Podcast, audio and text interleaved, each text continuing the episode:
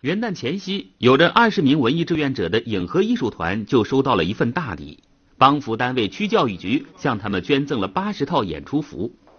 大家都是自发的群众团体，嗯，服装吧，有时候自己还买一点，没有那到位。现在通过这样的那个有漂亮的服装，有那个 大家的精神气儿也高了。为促使民间文艺团体健康成长，周口市川汇区号召全区各单位、爱心企业和民间文艺团体结成帮扶对子，帮助解决他们服装、道具、音响配备不足以及资金短缺等问题。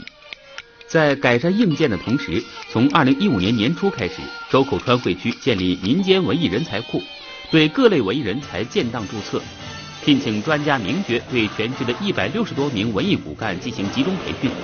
从节目策划、创作、表演等各个环节进行全面提升。演员演员，他为啥在舞台上必须得夸张？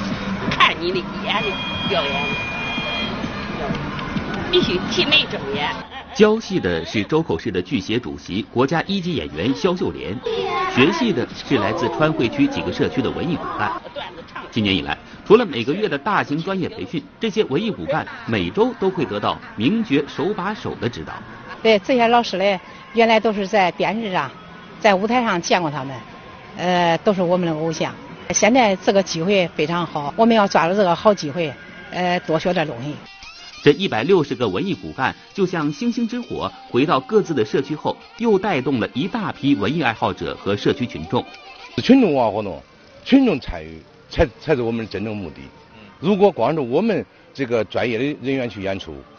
这效果不是太好，也达不到互动的效果。演员水平高了，剧团装备好了，团会区又启动了送戏进社区活动，